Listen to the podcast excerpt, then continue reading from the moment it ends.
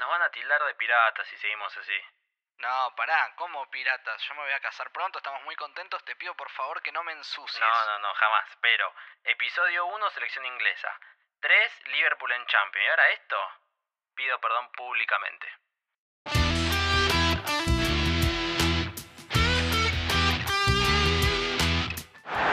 Jeremy back in the Chelsea ranks. And an early chance for Good Johnson, a goal! 27 seconds.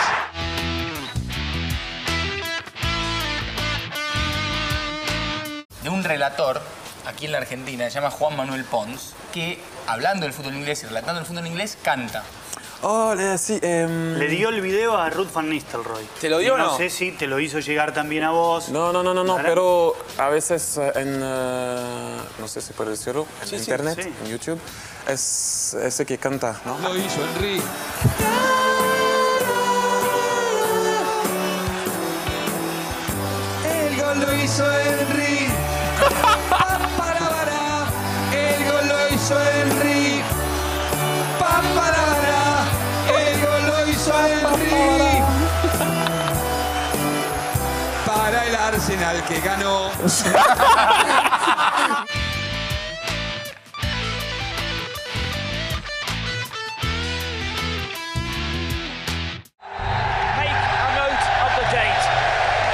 The 15th, 2004. History has been made.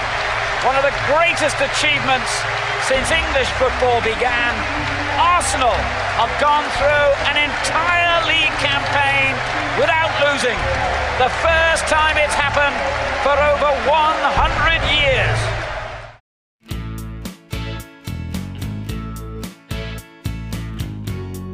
¿Qué tal? ¿Cómo andan? Sean ustedes bienvenidos y bienvenidas a este episodio número 10 de Mecánica de lo Impensado. No lo hubiéramos creído hace tan solo algunos meses, pero llegamos a la década junto al inclasificable Coco Esner. Ficha personal número 10. Un 10 histórico de un equipo del interior del país. Uy, del interior. Em, Omar Palma. Un 10 latinoamericano que no sea ni argentino ni brasileño. Juan Fernando Quintero, está claro. La mejor década del siglo XX en lo musical. Y voy a decir los 70s. 10 episodios juntos, 10 partidos analizados, 20 equipos, o en realidad 19 porque se repite el Milan, y muchísimos jugadores. Todo eso es lo que ya pasamos junto a mi amigo Matu Tarilo. Ficha personal número 10. Un 10 que no use la 10. Zinedine Zidane. Un defensor que podría ser 10. Piqué. ¿Qué preferirías? ¿10 Rockies o 10 Rápidos y Furiosos? Voy a decepcionar a nuestra comunidad de oyentes contando que no vi Rocky, pero sin duda preferiría 10 Rockies antes que 10 Rápido y Furioso. Hay una gran comunidad argentina muy amante del Arsenal, así que esperamos que ellos estén aquí presentes escuchándonos, porque probablemente esta época del equipo haya tenido mucho que ver con ese surgir del fanatismo. Y si no nos escucharon nunca, al terminar este episodio, suscríbanse a nuestro podcast, síganos en arroba Pensado, en Twitter y en Instagram, y denle play, claro está, a nuestros nueve episodios anteriores, que les prometemos que no los vamos a defraudar. A nuestros oyentes de siempre les decimos gracias una vez más. Ya saben de memoria las indicaciones, pero si quieren pueden escribirnos también para contarnos si les gustó o no el episodio o nos pueden contar cuál fue su personaje preferido, lo que tengan ganas. Yo hoy quiero empezar contando algo que vos sabés, porque somos amigos hace muchos años, casi Ujú. 10 ya. Y es que a mí no me gusta para nada levantarme temprano. Está claro. Nunca me gustó. Sin embargo, la Premier League de esta época para mí es levantarme temprano, los domingos a la mañana, a ver el partido que hubiera en Fox Sports relatado por el Bambino Pons. En general eran partidos del laureado Manchester United de aquella época o de este Arsenal y nos dejaban joyitas como esta.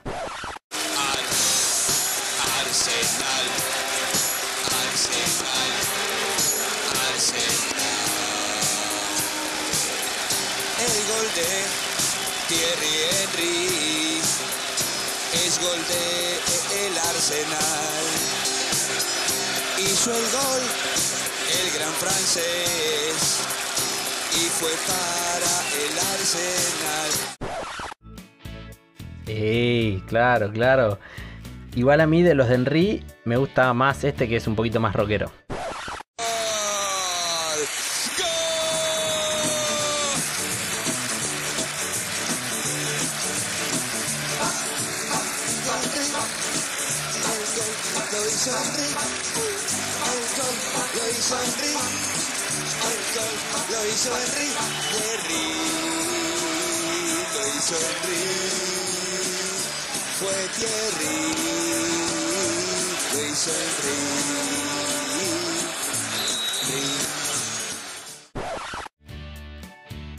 Acá viene mi recuerdo y mi sincericidio, si me permitís. Porque yo no era de ponerme a ver todos los partidos, pero sí quizás de fondo. No conocía tanto a los jugadores. Pero viste que muchas veces seguís a los, a los equipos por los jugadores argentinos que estén. Y yo en mi caso tenía la camiseta del Chelsea con el nombre y número de este hombre.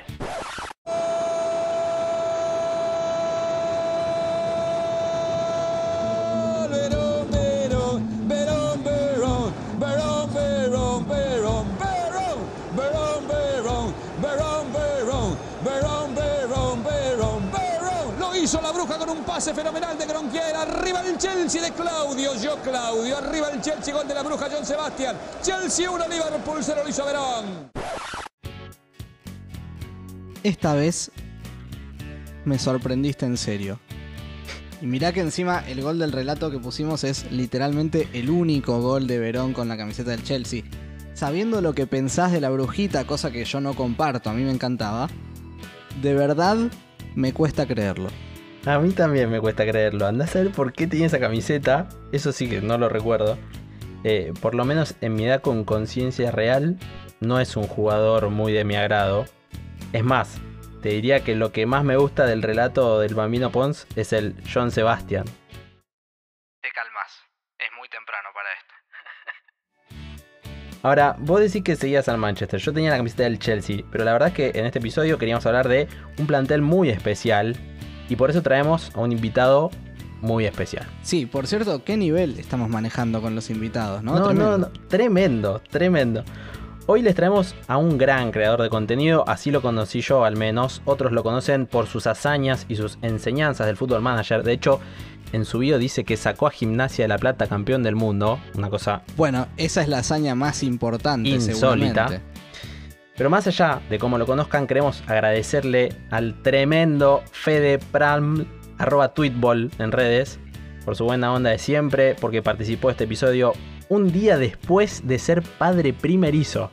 Lo amo porque además nos bancó desde el episodio 1, pero está totalmente desquiciado. Insólito, insólito. Casi tan insólito como ser un pibito en Argentina hincha del Arsenal en los fines de los 90, como nos va a contar el querido Tweetball. Le voy a decir pronunciar Praml cada vez que lo nombre se me va a complicar. O Fede. Fede o Tweetball. Realmente gracias infinitas de nuevo por esta participación. Le mandamos un gran saludo a través del Atlántico. Él está en Barcelona. Y como le prometí, le dedicamos este episodio sobre los invencibles a la recién nacida Mina Praml Ogilvy, que nació con un mecánica de lo impensado bajo el brazo. La verdad, la pregunta de dónde nace mi amor por el Arsenal es una que no puedo responder, pero no porque no te la puedo responder a vos, sino porque no me la puedo responder a mí. Yo en esa época, los fines de semana, veía fútbol desde que me levantaba hasta que me iba a dormir. La tele siempre estaba prendida en un partido de fútbol, no importaba cuál. Y lo importante de eso, si bien no creo que sea la razón, pero pero creo que viene al caso, es que, nada, yo dejaba la tele prendida como una radio. Y mm, me pasó más de una vez, más de una vez, pero muchas veces, en donde por ahí me levantaba para ir al baño y escuchaba gol y volvía corriendo para ver el gol, porque a mí lo que más me interesaba en un partido de fútbol era ver goles. Y me pasó muchísimas veces con el Arsenal eso. Como que me levantaba, estaba viendo un partido, lo tenía de fondo, no le daba mucha pelota Y golpe me levantaba para hacer algo, escuchaba gol, volvía, era gol del Arsenal, gol del Arsenal, gol del Arsenal. La quinta vez que te pasa eso, medio que te empieza a quedar grabado el nombre del equipo para empezar. Y ahí más te empiezan a quedar grabados los jugadores. Así que creo que mucho antes de, de haber entendido lo, que era la Premier League, o, o inclusive entender lo que era el Arsenal, yo ya medio que era hincha del Arsenal, porque fue el primer nombre que identifiqué y cuando vi la camiseta roja y blanca tenía sentido para mí. Cuando vi Highbury me enamoré y también soy muy nostálgico de Highbury. Y cuando empecé a ver a los jugadores, a Vera, a Henry, a Bergkamp, a Parlor, nada, qué estúpido. Y yo me hice hincha del Arsenal y empecé a seguir al Arsenal en una época donde no era común ser hincha de un equipo de afuera. A lo sumo seguías a los equipos donde jugaban argentinos. Poner a Mario al Valencia y te gustaba el Valencia, o Romani iba al Barcelona y te gustaba el Barcelona. Pero no, no era muy normal decir, che, en Inglaterra, ¿de quién sos? ¿Entendés? No, no pasaba, por lo menos esa era mi generación. Pero eso también tenía mucho que ver porque Internet estaba en pañales y Twitter no existía. Entonces para mí Arsenal también era mi propia cosa, era como un, una cosa donde como buen adolescente yo me sentía afuera del sistema y de golpe yo había vencido el sistema completamente, eh, siendo hincha de un equipo de Inglaterra. Y después nada, encima lo que pasaba era que mis compañeros del colegio no me podían cargar siquiera porque A no les importaba y B el Arsenal no perdía prácticamente, por lo cual no había motivo para cargarme. Pero también con, con, la adultez vino Twitter y con Twitter vino a darme cuenta que somos un montón de hinchas argentinos del Arsenal, pero un montón de hinchas argentinos del Arsenal y coincidentemente un montón de hinchas argentinos del Arsenal que también somos de River. Es como un trinomio, tipo Twitter, Arsenal, River. Y si le sumás Fútbol Manager ya es como un, un, una matriz de persona que somos.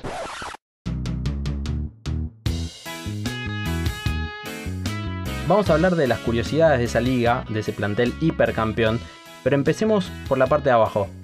¿Sabes quién descendería en esta temporada 2003-2004? No sabría decirte. O quizás sí, pero solo te estoy dando un pie. Voy a dejar la intriga plantada.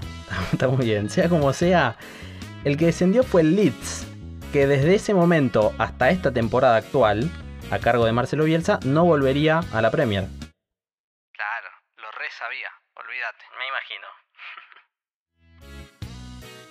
Y hay más para decir sobre la parte de abajo de la tabla y sobre cómo los años y el poderío económico pueden cambiar a un club. Porque el Leicester también descendió esa temporada, el Everton y el City se salvaron por 6 y 8 puntos respectivamente, y el Tottenham terminó décimo cuarto. Creo que no hace falta decir cómo andan esos clubes actualmente, sobre todo el City y el Tottenham. No, no, no, tal cual. Ahora pasemos Sí, a la parte de arriba de la tabla, el Arsenal era dirigido desde el 96 por Arsène Wenger, que en su primera liga había terminado tercero, después fue campeón en la 97-98, después acumuló tres subcampeonatos a la sombra del United, como decías, que era el equipo más laureado de la época, el, United de Ferguson, iba a conseguir su segunda Premier en la temporada 2001-2002, después un nuevo subcampeonato, y ahí sí, se viene esta temporada inolvidable de los Invencibles en las que sería campeón justamente invicto. Es clarísimo que salir campeón invicto no es normal, ¿no? Totalmente. De hecho, en Inglaterra solo lo había logrado el Preston North End en la primera liga inglesa en 1889, cuando se llamaba First Division y eran 22 fechas, no 38 como ahora. Es más, era tan raro que al Arsenal le hicieron una edición del trofeo con oro, algo único. Y así todo, lo más demencial es que no es que se dio, sino que era un objetivo planificado por Wenger. Lo cuenta con más detalle Fede. El plantel en sí, esto no es una impresión mía, es, es una impresión de Wenger. Venía de, tener la mejor racha de un equipo en la Premier League jugando de visitante, no había perdido un solo partido de visitante. Y Wenger medio que se había puesto el objetivo de salir campeón invicto, que muchos le decían que era una pelotudez, que no había que pensar en eso, que bla, y él decía, no, ese es nuestro próximo objetivo, tenemos que salir campeones invictos. En esta época, obviamente, lo digo para la gente más joven, eh, desde que llegó Wenger, Arsenal se había convertido en una potencia en el fútbol inglés. En esa época solo había dos equipos eh, que peleaban de verdad por el título y eran Arsenal y Manchester United. Eh, y generalmente los títulos se terminaban definiendo no solo entre ellos dos, sino entre los partidos entre ellos dos. Y ojo, había muy buenos equipos, pero Arsenal y Man United iban por encima de todo, sobre todo con Ferguson y Wenger del otro lado, que era el, el New Kid on the Block de la Premier League, era el francés, era el profesor, fue el chabón que metió el tema de la nutrición, metió el tema del yoga para la recuperación, metió el tema de la alimentación sana, se empezó a preocupar porque sus jugadores fuesen alcohólicos, cosa que en, la Premier League no pasaba. Y venía con una carpeta de escauteo gigante, gigante, y en esa temporada eh, terminó de formar un equipo ridículo, ridículo, ridículo. Y antes de pasar a los protagonistas, queremos contarles por qué elegimos puntualmente este partido, este Arsenal-Chelsea. Vayamos de lo general a lo particular. Como saben, Mecánica de lo Impensado tiene distintas categorías para cada episodio. En este caso teníamos que elegir un partido de Liga Inglesa. Y dijimos, apa, quizás puede ser eh, el Arsenal invicto. Así teníamos de esa manera 38 partidos para analizar. La cosa es que con el Chelsea había muchos condimentos. Salió segundo esta temporada, Abramovich ya había llegado a la presidencia del club y algunos aditamentos más, pero mejor lo dejo seguir a Fede que creo que tiene algunas cositas para agregar al respecto. El Chelsea es un equipo horrible. No, en serio, es un equipo horrible. El Chelsea es todo lo que no queremos ser.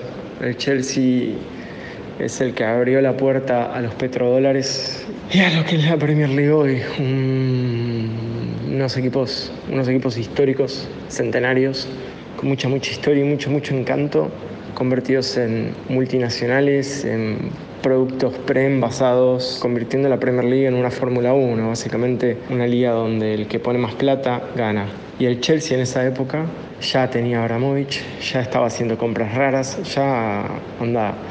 Crespo y Verón terminaron siendo suplentes, pero Crespo y Verón fueron dos de 15 jugadores que se compraron en esa temporada con Ranieri, justo un año antes de que venga Mourinho, o una temporada antes de que venga Mourinho. Entonces cada vez que jugamos contra el Chelsea era tratar de imponernos al Chelsea, porque Wenger había hecho la del fútbol manager en ese momento, no solo estaba promoviendo pibes, sino que los jugadores que teníamos Inclusive los que ya eran estrellas, todos habían sido adquiridos por dos mangos. Jugadores por los que nadie daba un peso. Wenger con su red de scouteo y con su conocimiento del fútbol africano y del, del fútbol eh, europeo, que en ese momento era under, porque nadie estaba buscando jugadores en la Liga One. Wenger lo había hecho, lo había logrado. Era el mejor. Y estaba compitiendo contra unos flacos que quemaban guita directamente. Y creo que esa fue la lucha que terminó de vencer a Wenger fue la lucha que le terminó de cagar el legado. Wenger nunca más pudo estar a la altura, pero el, el flaco pensaba que era una batalla que él podía ganar sin meterse en el barro, y no, fue imposible. Y todo eso fue culpa del Chelsea. Durísimo, ¿eh? Pero pasemos entonces a los verdaderos protagonistas, que no somos nosotros, sino los jugadores. ¿Te parece? Lo que usted diga, siempre lo que usted diga. Voy a arrancar por un jugador al que casi tengo en mi equipo. Para, para, para. ¿Vos me estás diciendo que alguno de los 22 jugadores que estuvo en este Arsenal Chelsea casi juega en Alvarado en Mar del Plata? No, no, en mi otro equipo. En River. No, no, en mi otro equipo. En el Madrid. Ah, perdón, perdón, perdón, mala mía. Robert Pires, el francés de pelo largo, jugaba en el Olympique de Marsella e iba a pasar al Madrid. Incluso se sacó alguna foto con la casaca, ya posando casi como nuevo futbolista merengue. Pero a último momento habló con Wenger y de repente cambió de decisión. Ya vestía la camiseta del Madrid. Algunos periodistas me hicieron fotos con la camiseta porque la gente de España pensó que sería agradable. Parecía que todo estaba firmado.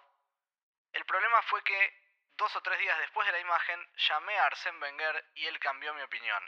Es por eso que firmé con el Arsenal y fue la mejor decisión que pude tomar. Empezaste con uno muy muy fachero, así que voy a tener que seguir en la misma línea con Fredrik Ljungberg, el sueco, ¿no? Lo recordás. Al parecer ahí por los 2000 era un sex symbol y medio que hasta competía con Beckham en ese sentido. Bueno, eso es mucho decir. Mucho eran otros estilos, la verdad. Pero la historia que traigo es que le ofrecieron hacer una campaña en calzoncillos para Calvin Klein, que lo llevó a, a otro nivel, pero a otro nivel, ¿eh? Llegó a estar entre las campañas más exitosas de la historia de la marca. Y Frederick comentó lo siguiente. Hacer esos anuncios tuvo consecuencias inesperadas para mi vida personal. El precio fue demasiado alto. Suena un poco arrogante y no me quiero quejar, pero por ejemplo, si iba a una discoteca, las chicas se acercaban y me agarraban la entrepierna. Así como suena. Pasaban en todos lados. Llegaban por detrás, por los lados y tiraban de mí. Lo peor es que no podía hacer nada. Cuando enfadado apartaba las manos, la gente se reía. No, le hacían el muy conocido chiflá, ¿no? Claro, pero yo creo que en este caso el objetivo era otro. Bueno, no entremos en detalles. Sigamos con los rubios, mejor en este caso con Eidur Wood Johnson, el islandés. El 24 de abril de 1996, a los 17 años, ya parecía que tenía un gran futuro y lo iban a hacer debutar en la selección, en la que además ya jugaba un histórico que era justamente su padre, Wood Johnson. Partido contra Estonia, tranquilo. Arnold era titular, Eidur suplente, por supuesto. Islandia iba ganando tranquilo el partido y parecía que estaba todo dado para el momento emotivo, el momento histórico, el padre y el hijo en cancha juntos. Pero... Porque en mecánica de lo impensado siempre hay un pero. Eso no pasó.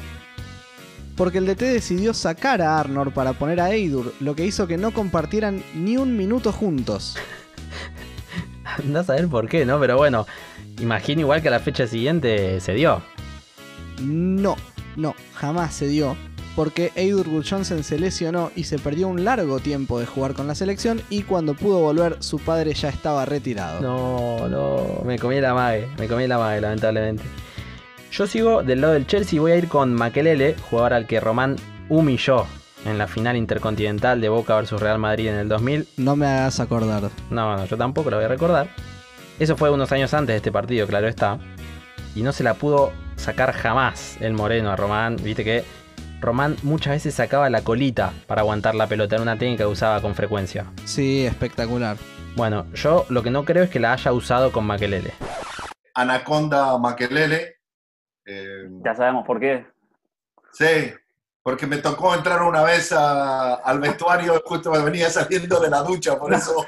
¿En serio? Y, y esta- y estaba con Cambiazo, estaba con Cambiazo y, y Solari, que estábamos hablando, y de repente pasó el negro. Y los tres nos quedamos con la boca abierta. Es más, se dice que se la pegaba con una cinta al muslo para No. que no le molestara mientras corría. No, señor. El famoso quien pudiera. Tremendo. Bueno, pero vayamos a la futbolístico. Eh, antes de jugar en el Madrid, lo hacía en el Celta. Y el Real lo quería, pero los de Vigo no lo querían dejar ir. Entonces se declaró en rebeldía y se negó a entrenar. Pero seguían sin dejarlo ir. Entonces le pidió a su manager que le reventara el auto. ¿Cómo, cómo, cómo, cómo? Sí, sí, sí, sí. Yo te voy a decir textual lo que dijo el representante. Presentamos una denuncia falsa en la comisaría contando que los aficionados habían atacado el coche del jugador.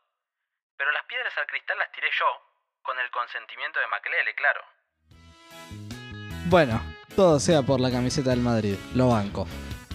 Volviendo al Arsenal, a Gilberto Silva le costó mucho poder comenzar su carrera futbolística. Lo hizo en el América Mineiro, pero de chico apenas le daban unos reales y no le alcanzaba. Entonces dejó la redonda más o menos a los 15 años para trabajar como peón y carpintero en una fábrica de golosinas. Después de 3 años trabajando ahí, es decir, sin haber hecho inferiores y ya teniendo 18, se la jugó para probarse, quedó y volvió a arrancar. Bueno, mal no le fue igual, a pesar de no haber hecho inferiores. No, pero pará. Porque su mamá se enfermó y volvió a la fábrica. No. En 1997, y ya teniendo 21 años, o sea, 3 años después, probó una vez más y firmó para el América Mineiro, ahora sí como profesional, y comenzó su carrera que lo llevó incluso a jugar 3 mundiales, de los cuales ganó uno. Tremendo. Igual hay algo que le envidio más que el mundial a Gilberto. A ver. Eh, en el zoológico de Londres le pusieron de nombre Gilberto a un oso hormiguero por él.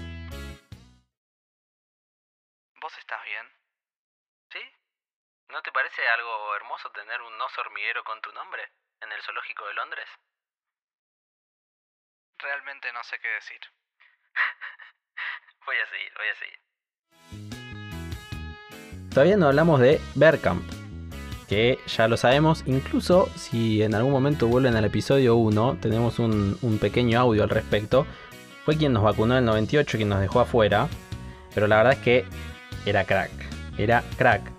Aunque tuvo una etapa en Italia, en el Inter particularmente, donde le costó bastante, y un medio, un periódico, creó el premio Bergkamp de la semana, al peor jugador de la semana. Oiga, muy injusto eso. La verdad que sí, pero bueno, claramente se repuso y en el Arsenal encontró su mejor forma, aunque llegó con algunas condiciones. Cuando firmó contrato, una de las cláusulas fue que no iba a viajar con el resto del plantel si iban en avión, sino que él iría a todos lados en auto o en tren.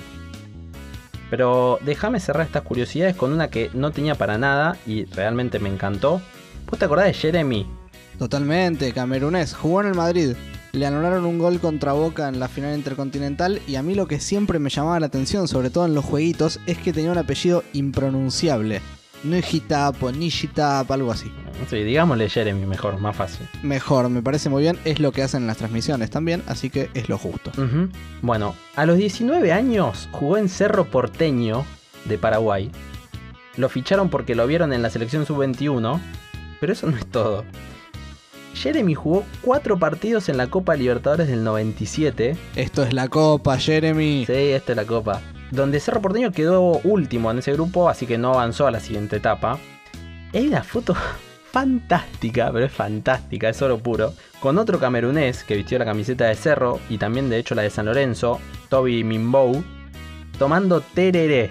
Imperdible, imperdible. De hecho, es más, pueden ir a las redes sociales de arroba making pensado en este instante y buscar, porque el CM, el famoso CM, eh, retuiteó esa foto. Así que la van a encontrar. Una foto hermosa. To be honest, I'm not follow uh, too much uh, football anymore. I don't know why. Maybe because I'm a little bit fed up of uh, football. I, I, I follow a lot uh, tennis, but uh, time by times I can watch uh, football.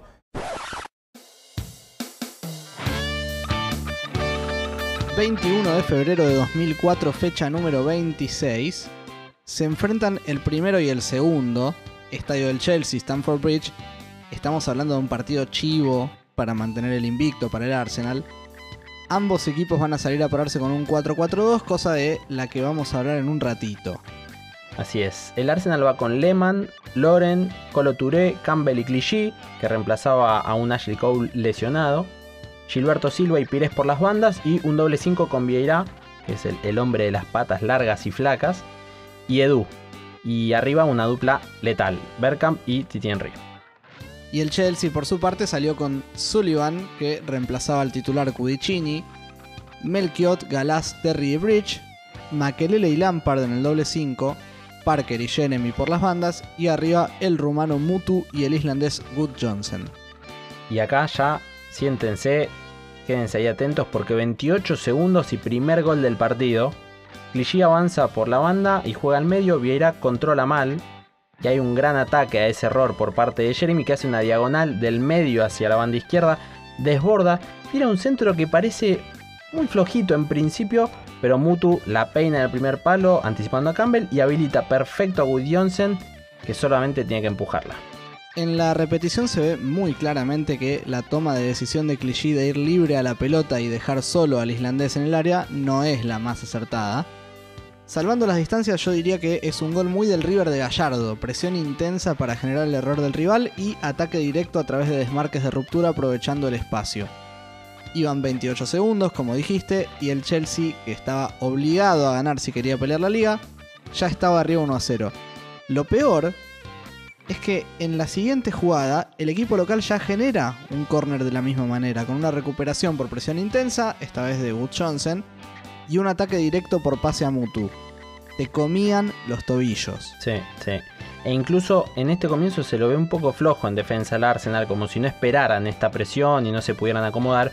Pero bueno, ahora que ya pasó el primer temblor, vamos a analizar un poco el juego de cada equipo. Como usted diga, siempre como usted diga. Así como dijimos en el episodio superclásico que en el fútbol argentino, más o menos de esta época, un añito antes, el esquema de moda era el 4-3-1-2, en Europa en este momento el 4-4-2 será casi la regla. Te tiro dos datos para ponerlo en contexto. El primero es que, más allá de los desdoblamientos de los laterales, de los que ya hablaremos, los dos equipos mantienen bastante en este partido el esquema tanto para atacar como para defender. Es raro eso para nuestro análisis, viste que siempre nosotros tratamos de diferenciar los esquemas que usan los equipos en ataque y en defensa. Así es. Bueno, eso en este partido casi casi que no pasa en ninguno de los dos equipos, aunque sí pasó durante la temporada un poco más en el Arsenal de Wenger con Bergkamp tirándose atrás y armando el 4-2-3-1, cosa que en este caso no pasó tanto. El segundo dato es que, como mencionó Vicente Muglia en el episodio 8, 2004 es el año en que Grecia sale campeona de la Eurocopa haciendo gala del 4-4-2. De todos modos, como decimos siempre, no es que el modo de pararte en el campo define tu modelo de juego, ni mucho menos. De hecho, Grecia era ultra defensivo y ni el Arsenal ni el Chelsea que compartían ese esquema jugaban así. Pero vale la pena entender cómo funcionaba un poco el fútbol de la época. Sí, y para darnos más detalles aún del funcionamiento táctico de los Invencibles, lo tenemos nuevamente a el querido Fede Pram.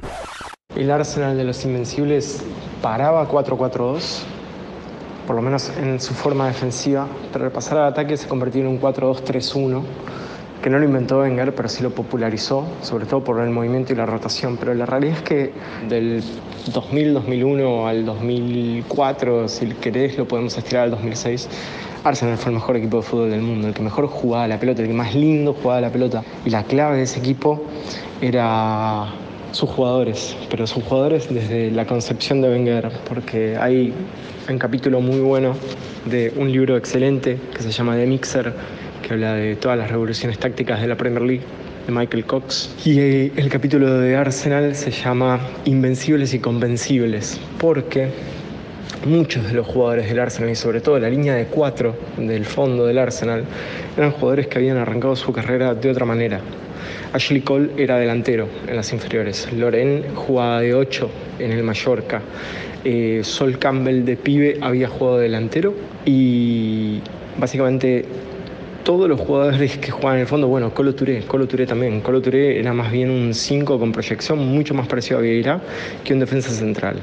Y si vos pensás que la línea de 4 eran todos jugadores que sabían jugar con la pelota y sabían pasar al ataque, y a eso le sumas que Vieira tenía un timing perfecto para encontrar huecos, el mejor estilo Cucho Cambiazo, para encontrar huecos y pisar el área o combinar justo afuera del área, como Pires se cerraba para adentro, como Henry tomaba a la izquierda, pero cuando Cole lo desbordaba, él se cerraba para adentro y iba a buscar el área, eh, como Bergkamp que estaba parado como segundo delantero al lado de Henry, en realidad se tiraba atrás para jugar de enganche y combinar. Todo el equipo se movía, todo el equipo sabía atacar, todo el equipo sabía pasar al ataque, todo el equipo sabía rotar y todos los que rotaban sabían que si alguien dejaba su lugar, otro tenía que tomar su lugar. Son todos conceptos que hoy el fútbol de hoy nos parecen totalmente normales, que, que, haya una posición íntegra del equipo defensiva, una posición íntegra en transición, una posición íntegra en ataque, distintos dibujos, ¿sí? como pasás de un 4-2-3-1 a un 3-2-3-2, ¿sí? cosas así. Pero en ese momento no era tan así, no, no era fácil ver un equipo que hiciera eso con la coordinación y el timing que lo hacía el Arsenal. Y esa es la verdadera clave. Y la pelota siempre al piso, siempre al piso. Increíblemente también era un equipo muy contragolpeador. Sabía muy bien reducir el riesgo de las jugadas del rival y salir rápido de contra. Tenía gente para hacerlo. Muchísimas gracias, Fede. En el Chelsea, como dijimos, las dos armas fundamentales eran la presión, que todavía no era tan alta como en la actualidad, sino más bien intermedia, y el ataque directo. Y siendo los ataques tan directos, los laterales Melchiot y Rich, la verdad es que no tenían mucho protagonismo en principio, básicamente porque no son Flash, es imposible llegar tan rápido a zona de intervención. Sin embargo, a veces llegaban y armaban sociedades por los costados como apoyo si hacía falta o para centrar directamente, pero en cualquier caso difícilmente se podría definir al equipo como defensivo, su voracidad para recuperar y atacar era destacable realmente. Sí es verdad que cuando el Arsenal tenía la pelota, el Chelsea quedaba 4-1-4-1, con Good Johnson bien abierto en la derecha como volante y Makelele entre las dos líneas, con Parker y Lampard bien cerquita. Lo justo es justo, ahí hay un pequeño matiz táctico respecto de lo que decíamos antes. Ahora, más allá del arranque furioso del Chelsea, el Arsenal quiere hacerse dueño rápidamente del partido, saliendo por abajo, tocando entre toda su línea de defensores. Como dijo Fede, todos tenían buen pie. Era un equipo que, aún perdiendo, buscaba mantener la posición hasta que pudieran cambiar de frente de manera efectiva. Y más allá de la presión del Chelsea, el Arsenal también es un equipo muy intenso, especialmente desde la potencia de, Vieira. Y el partido se pone duro. Sí, estoy de acuerdo. Creo que la diferencia entre los equipos, quizás sutil, pero muy significativa, es que en el doble 5 de Chelsea los dos estaban más dedicados a correr y recuperar. Y el ataque, como dijimos, era más directo por las bandas. Mientras que el Arsenal proponía un 5 de marca, Vieira, y uno de juego, Edu. Entonces, cuando se dice que la función de él o los volantes centrales muestran a qué quiere jugar un equipo, a veces es muy cierto. En este caso, Lampard estaba prácticamente desaprovechado, mordiendo los tobillos rivales, y el Arsenal en tanto sí era un equipo más de posesión, bien de Wenger, circulación de un lado y cambio de frente para atacar el lado débil, a partir sobre todo del pie zurdo de Edu. Luego, mucho desdoblamiento de los laterales Loren y Clichy con Gilberto Silva y Pires respectivamente, y también destacaría que el Arsenal de hecho esperaba un poco más atrás que Chelsea cuando lo atacaban. No es que se mataba corriendo para presionar, defendía un poquito más cerca de su arco y después salía con la pelota al piso. Es cierto. Y la verdad es que las chances por ahora son más del Chelsea, de hecho, sin que sean claras, claras, pero atacando de esta manera consigue muchos corners que en general gana de arriba, sobre todo con Galás, eh, y por lo menos avisaba un poco más que el Arsenal. Claro, la primera de peligro del Arsenal llega a los 11, justamente con una triangulación en la derecha a la altura de la mitad entre Loren, Gilberto y Bergkamp, que culmina con un tremendo cambio de frente del holandés para Henry delicioso. Titi define cruzado atacando justamente el lado débil y ahí queda muy cerquita del empate el equipo de Wenger que a pesar del resultado jugaba tranquilo. Y que si Titi hacía ese pedazo de gol, yo creo que todavía lo estábamos viendo en loop. Sí, totalmente. Pero eso era un aviso, porque habíamos dicho que Vieira se había mandado la cagada con un mal control en el gol del Chelsea, y realmente después no había tenido mucha participación, porque el medio lo manejaba bastante más Edu en cuanto a juego. Pero a los 14 minutos se invierten los roles del primer gol, ahora es Makelele el que pierde una pelota, que recuperan de hecho entre Pires y Vieira. Vieira se la cede a Bergkamp y ya ahí va y ataca el espacio libre. Y ahí es clave la ayuda de Pires, que arrastra la marca del central a lo Pipa Benedetto frente a Ecuador.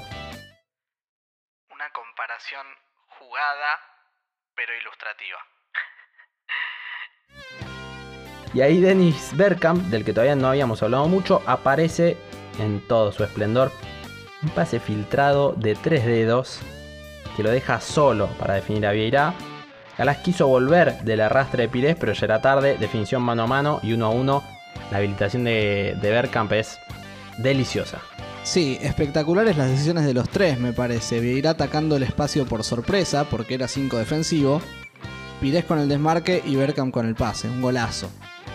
Ahí Chelsea reacciona un poco, empieza a tener más la pelota, a pararse más arriba, a circular, pero siempre con la intención de profundizar por la banda lo antes posible y centrar. Lo que sí se nota es que empiezan a participar un poco más los laterales en este punto, sobre todo Bridge, pero también Melchiot. E incluso tiene una chance clarísima a los 17 porque la defensa del Arsenal seguía sin estar muy firme y Mutu y Good Johnson eran bastante movedizos.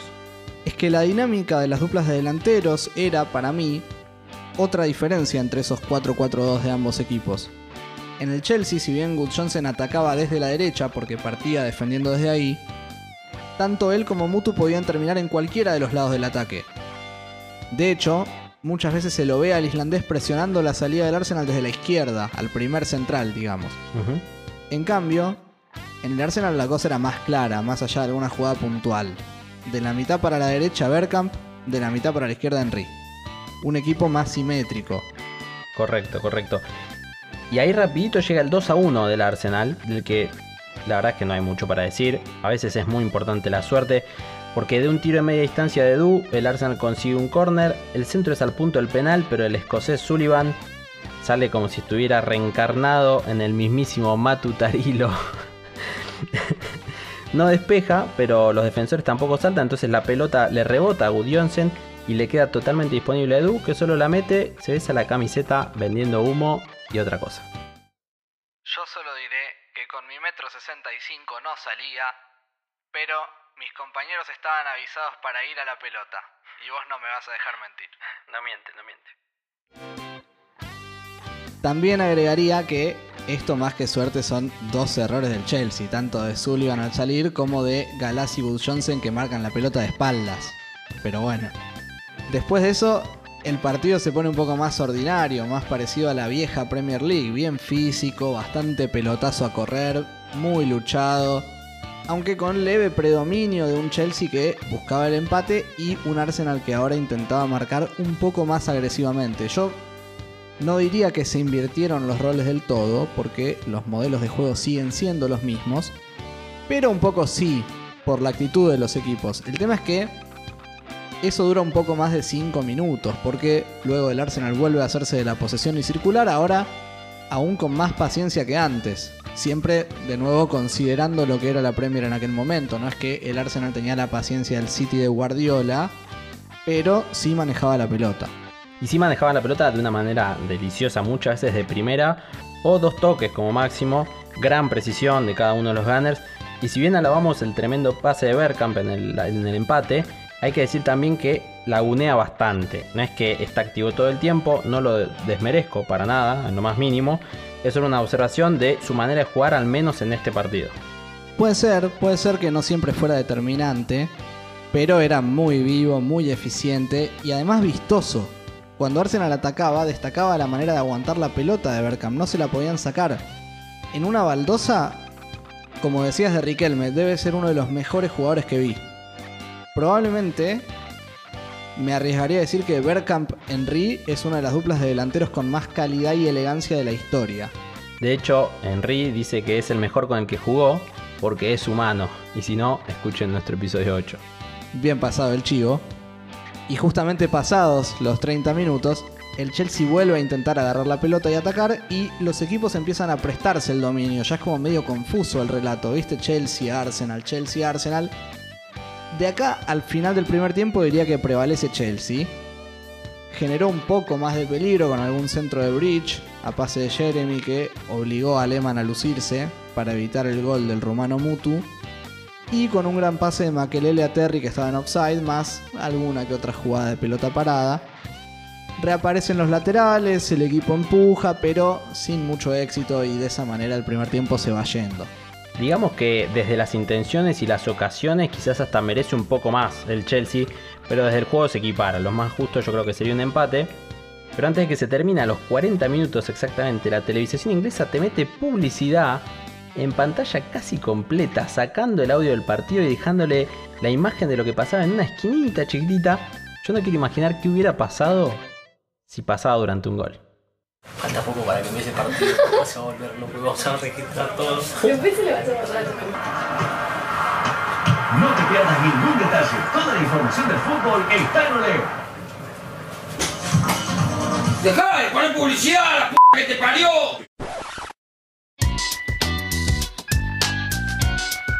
La segunda parte arranca sin cambios, pero con Chelsea tratando de circular mejor la pelota y de ser más preciso a la hora de intentar sus ataques directos.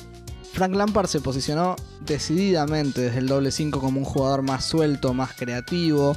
Y Good Johnson se paró definitivamente tirado a la izquierda en el frente de ataque con Mutu haciendo lo propio en la derecha. En el 4-1-4-1 que quedaba cuando defendían, ahora el rumano volanteaba sobre la derecha, pero en ataque siempre había dos opciones claras delante de un lanzador como Lampard, al que se lo notaba, digamos, más en su salsa que en la primera parte. Y esa parecía ser la idea en este segundo tiempo, una idea con la que Chelsea mete atrás al Arsenal, incluyendo a Bergkamp y por momentos hasta Henry. Y ya que los nombras juntos, digamos que hasta ahora el mejor de las estrellas, si se quiere, es Pires, que opaca un poco a los delanteros, yendo por la banda, tirándose hacia el medio. Un crack, Robert.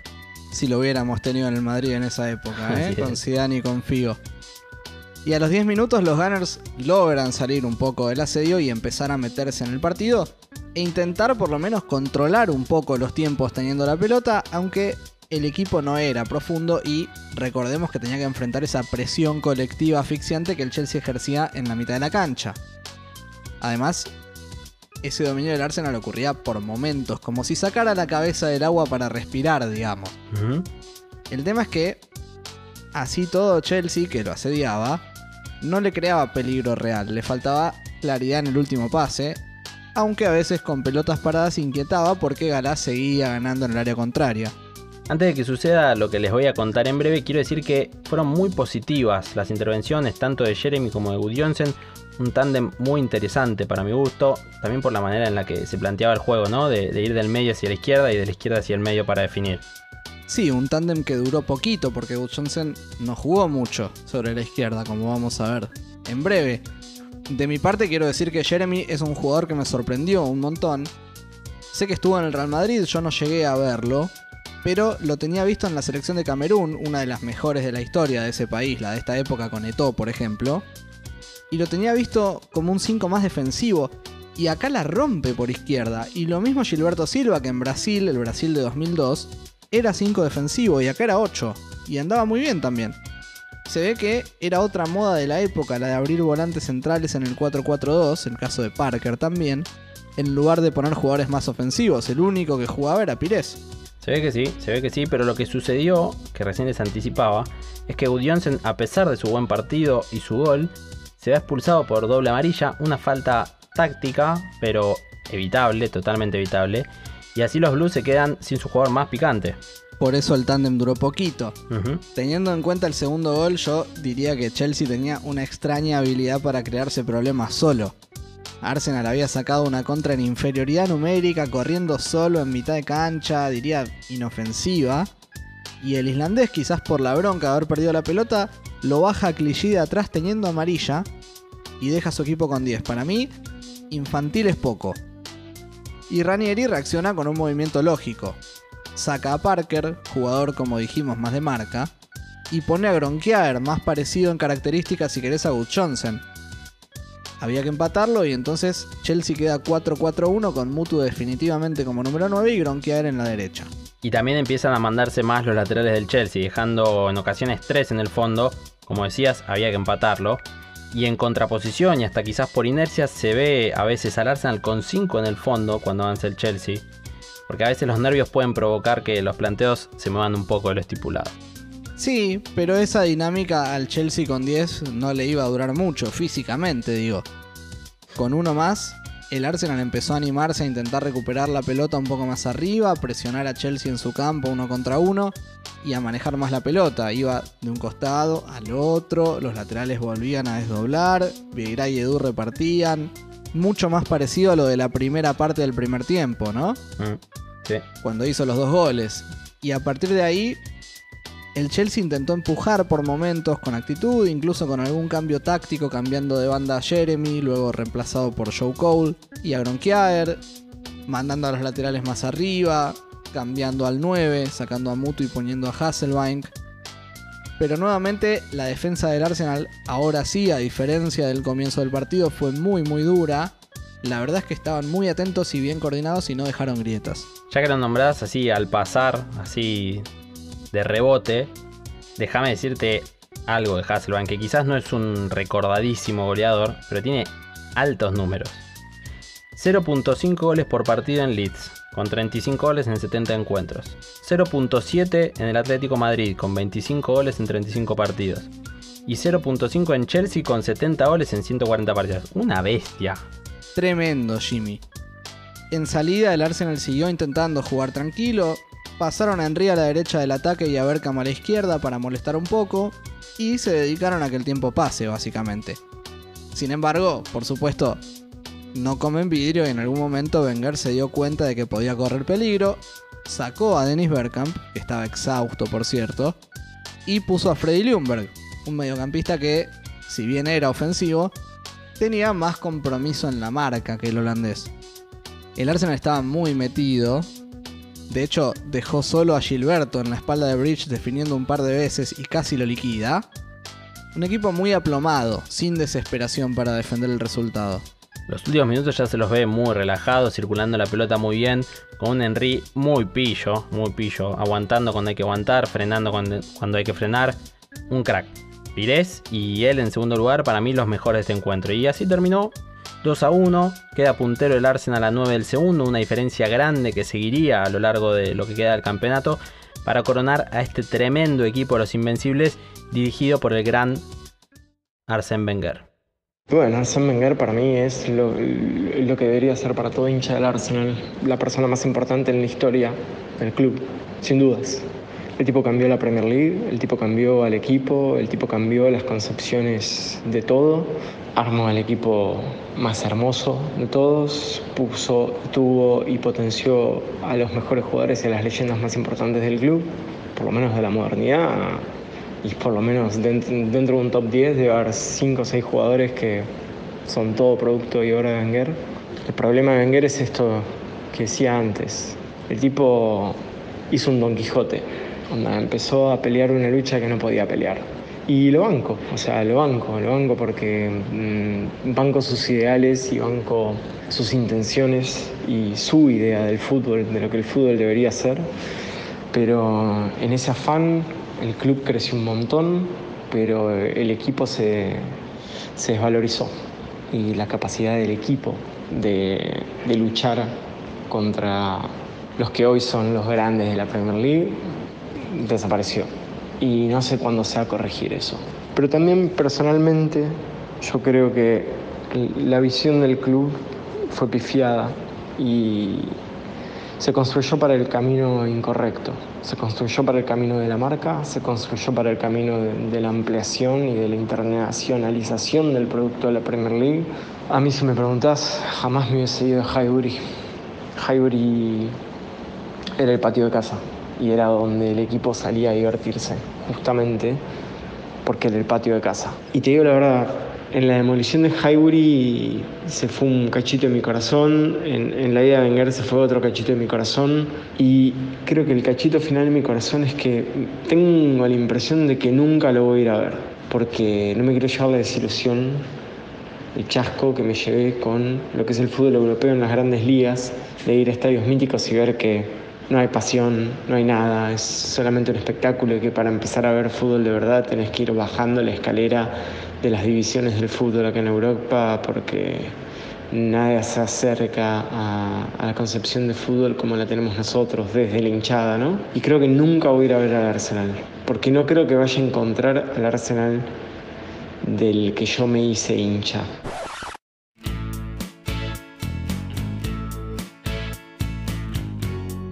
Empiezo este que fue de la vida de diciendo que hubo jugadores de este Arsenal que no estuvieron en este partido y que quizás no eran estrellas para los futboleros en general, pero sí eran muy valorados por los hinchas. Así lo cuenta el gran Fede Pran. Hay mucha gente, y hasta durante mucho tiempo yo también me lo creí, que el jugador más infravalorado era Ray Parlor, porque Ray Parlor parecía que no debería encajar en ese equipo, ¿no? El tipo era un borrachito, bah, un, un jugador arquetípico inglés, un mediocampista de nariz colorada que se tenía que escapar de Wenger para irse de joda. Un tipo que siempre estaba para el equipo, que podía jugar de 8, de volante por derecha, de 4, podía jugar de doble 5. Metía goles importantes y metió muchos goles importantes, pero justamente por eso me parece que Parlor no era un tipo para nada poco valuado, mucho menos por el hincha del Arsenal. El chabón era el Chacho Coudet, pero inglés. Para mí, al que menos pelota se le da y es al día de hoy es Ashley Cole, porque Ashley Cole mmm, no estaba ni cerca de ser el titular. Silviño era el titular, hasta que se lesionó. Y Ashley Cole era un pendejo cuando Wenger lo sube y lo afianza en el equipo. Y Ashley Cole fue de los que vi top 3 lateral izquierdo en la historia. Y Ashley Cole no se lo considera así, y sobre todo los hinchas del Arsenal tratan de no considerarlo así por la traición de Ashley Cole, que hizo que se lo viese de otra forma, se lo viese como un Judas, se lo viese como... Nah, es un chabón que nos, nos rompió el corazón y no sé si no fue el primero dentro de, de las generaciones de Wenger y de los equipos de Wenger en rompernos el corazón después de adornárnoslo. Agil Cole para mí es underrated justamente porque el chabón fue un crack y mismo al día de hoy la gente no lo valora como lo que es, que es uno de los mejores tres laterales izquierdos del fútbol moderno sin duda. Después podemos hablar de Edu, que aparecía cuando hacía falta, de Canú, podemos hablar de Viltor y los goles importantes de Viltor, porque encima Viltor era medio un dolor de huevos, era un chabón muy rápido, pero era, era muy difícil para los ojos cuando veías al resto de los jugadores del Arsenal. Pero yo me quedo con Ashley Cole, desde acá, desde el 2020. Más allá de ellos, vamos con los que sí estuvieron. Arranquemos con el arquero del Arsenal, Jens Lehmann, al que por supuesto no queremos mucho desde acá. Lehmann llega al Arsenal para reemplazar a un querido personaje del primer episodio de Mecánica, el bigotón David Teto Medina Seaman, lo cual ya no nos cae tan bien. Pero bueno, David ya estaba grande. Sin embargo, no digo que no lo queremos por eso solamente, sino porque obviamente es quien nos sacó del Mundial 2006 con el recordado papelito de los penales, ¿no? Así es, así es. Lo loco es que en realidad era algo que ya había hecho antes. No me digas. Sí, la primera vez que lo hizo fue en la final de la Copa UEFA, ahora Europe League, de 1997, entre Schalke 04 e Inter. El entrenador Gus Stevens fue quien lo instruyó en el hábito de estudiar los rivales en caso de que se definiera desde los 12 pasos. Cuenta Lehmann. Él me había dado la información de posibles tiradores de la Copa UEFA y le ganamos al Inter por penales la final. Los tenía anotados, pero no los llevé al arco. Míralo que pillo Lehmann desde chiquito. Otro que no lo quiere mucho a Lehmann, además de nosotros dos y de yo creo que 40 millones de argentinos, es Román. Primero porque cuando el 10, en ese momento el 8, recordemos que había llevado el Villarreal a las semifinales de Champions League, la temporada 2005-2006. Y en ese momento Lehmann le tapó un penal en el minuto 90 que hubiera llevado el partido a la largue. Pero bueno, además de eso, eh, estuvo este episodio del papelito. De hecho, Riquelme salió a decir que era mentira esto del papel y que no tenía nada. Y algo de razón tenía. Porque Lehmann dijo: Había visto mucho, pero no sobre cambiazo. Él era el único que no estaba en el papel. Pero me acordaba de un penal que había pateado cuando jugaron Inter contra Villarreal unos meses antes. Lo pateó al rincón derecho. Y apenas antes de que patee, me acordé de eso. Qué casualidad. Qué casualidad, realmente. Bueno, después del Mundial, ese pedazo de papel fue subastado, el dinero fue donado a la fundación Einherz für Kindern y actualmente eh, se encuentra en el Museo de Historia de la ciudad de Bonn. Sí, no sé quién iría a un museo a ver ese papel, la verdad, pero bueno. Román no creo que vaya, ¿no? No, no creo, no creo. Y el Cucho tampoco. Tampoco. En esa Champions que nombrás, el Arsenal justamente llegó a la final, pero no pudo ser campeón y nos preguntamos y le preguntamos a Fede por qué es que no se le dio al Arsenal todavía ese gran triunfo continental.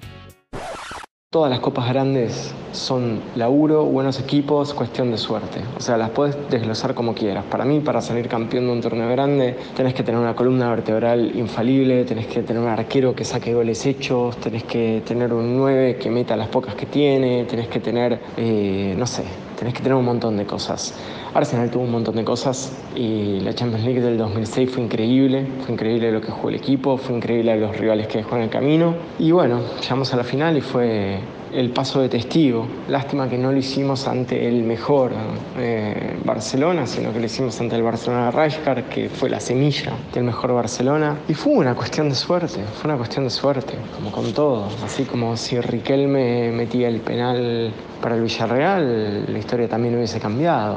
Así como Nada, hay, una cantidad de factores enormes que te cambian un partido. Eso que no jugó Messi porque estaba lesionado. O sea, ganar una Champions League es suerte. El otro día en Twitter creo que yo hablé de Zlatan o me preguntaron por Zlatan y para mí Zlatan es, aunque cueste decirlo, de los humanos, porque comparado con, con Messi y con el otro pibe, eh, Zlatan es humano, un león, pero no es un extraterrestre.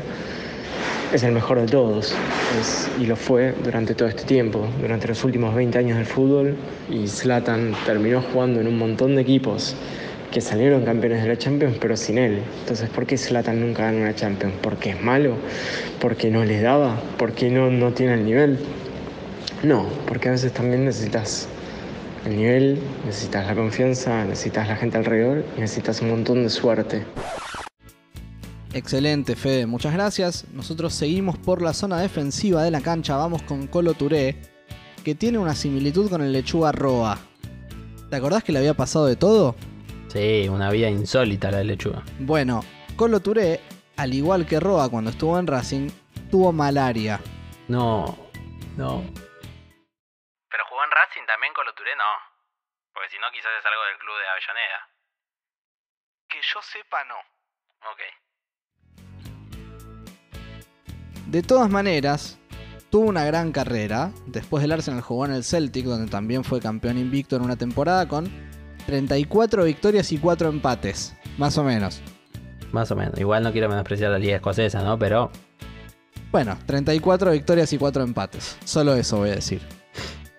Con eso, además logró ser el primer jugador en salir campeón invicto dos veces con dos equipos diferentes en la historia del fútbol mundial. un ganador nato. Yo sobre Colo tengo para aportar que estando en el Celtic lo llamaron para ir a un acto benéfico con, con niños le preguntaron cuál era su canción de la hinchada preferida. El tema es que la pronunciación escocesa es complicada. Entonces Colo empezó a decir que, que su canción preferida era una de Whitney Houston. E incluso se paró para cantarla. Mientras todos se reían y un compañero lo frenó, lo quiso cuidar y le explicó la posta. Fantástico. Me imagino a Colo Touré cantando Whitney Houston. Pero sigamos con alguien un poco menos simpático que Colo y hablo del Patito Galás, como le decía el bambino Pons. Sí.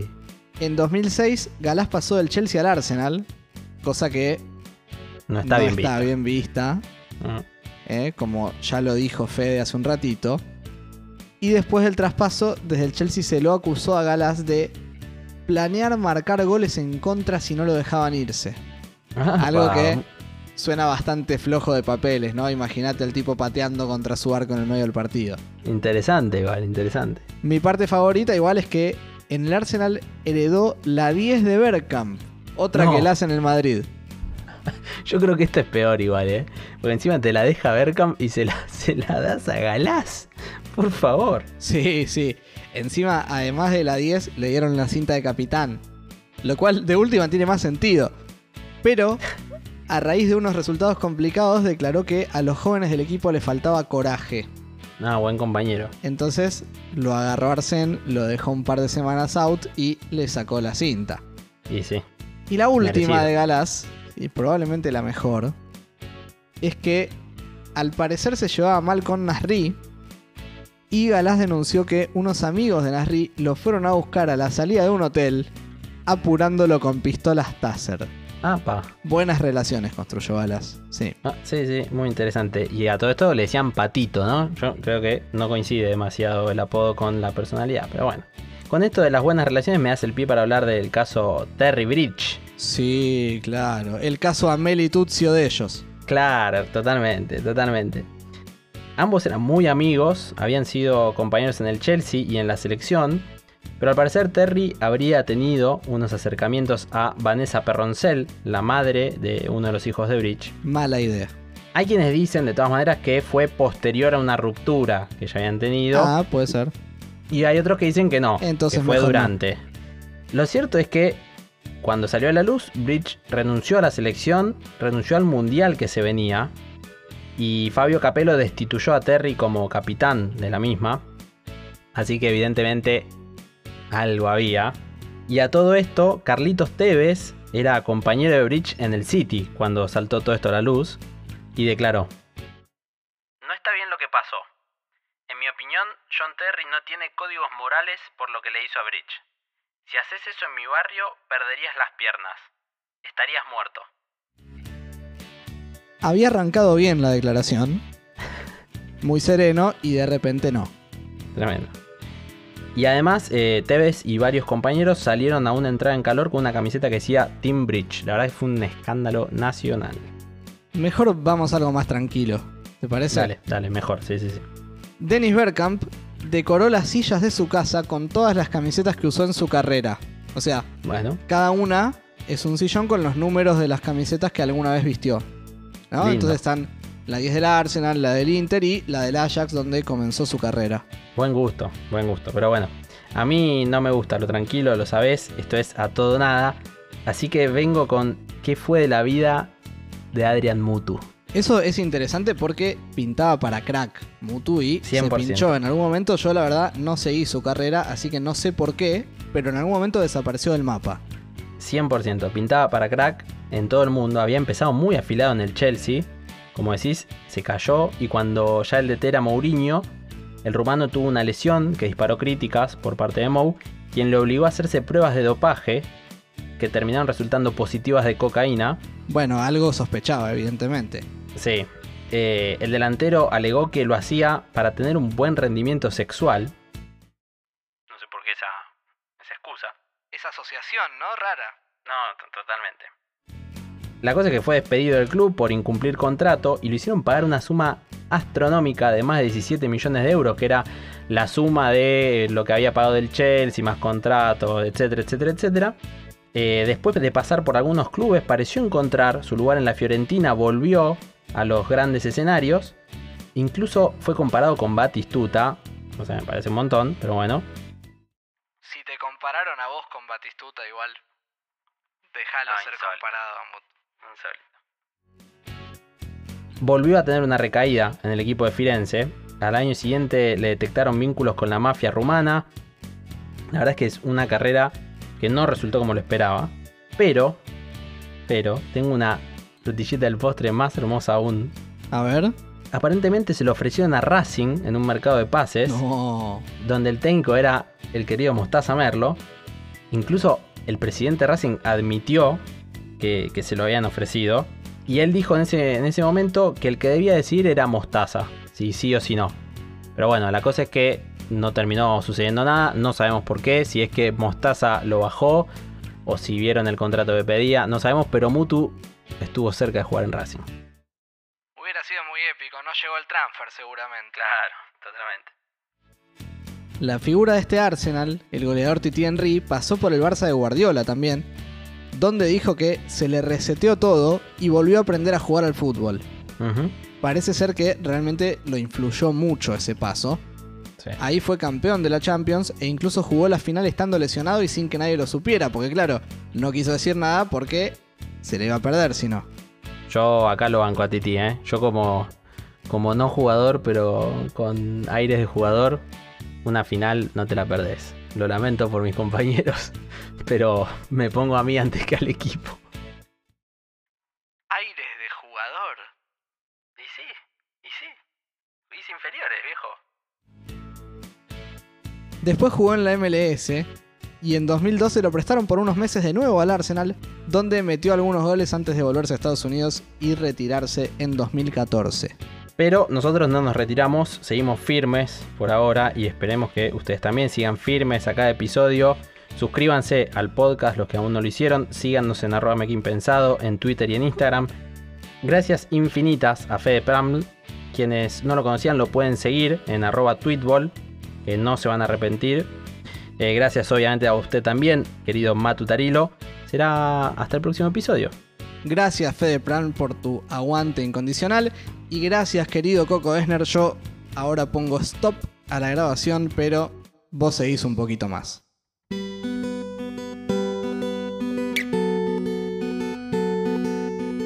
Invencible es una palabra fuerte, ¿no? Denota un poder casi sobrenatural, casi supremo. Si hablamos de fútbol, no hay muchos, pero podemos listar algunos. El River del 94, el Ferro del 82, San Lorenzo y Boca también lo lograron. Incluso en Europa debe haber algunos casos, lo desconozco, y sinceramente este es el momento de reflexión, no de investigación, así que lo averiguaré más tarde. Pero lo interesante sería que no habláramos solo de fútbol. Ustedes saben que acá, mientras suena esta cortina de fondo, tratamos de hablar de fútbol, pero también de la vida. Y lo cierto es que los invencibles en la vida son aún más destacables que los del fútbol. Y acá por favor no me malinterpreten. No hablo de los invencibles del poder, esos que están mirando desde arriba a todos, que se creen más que el resto. Hablo de los invencibles de verdad, de los que no miran para abajo sino para adelante. Porque ser invencible no significa no perder porque no jugás contra nadie. Ese famoso invicto o supuesto invicto porque tuvo dos o tres peleas. Ser invencible es no perder porque jugás contra todos, pero no te pueden derrotar. Te pueden tirar una y otra vez, pero te levantás hasta que el que termina cayendo es el rival. El realmente invencible es el que tiene todo en contra pero que con poco logra mucho.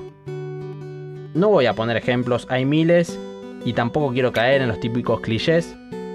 Cada uno de los que nos escuchan acá tendrán a sus propios invencibles, a sus propios Wenger, Pires y Henry, y también a sus propios Ashley Cole o Parlour, claro.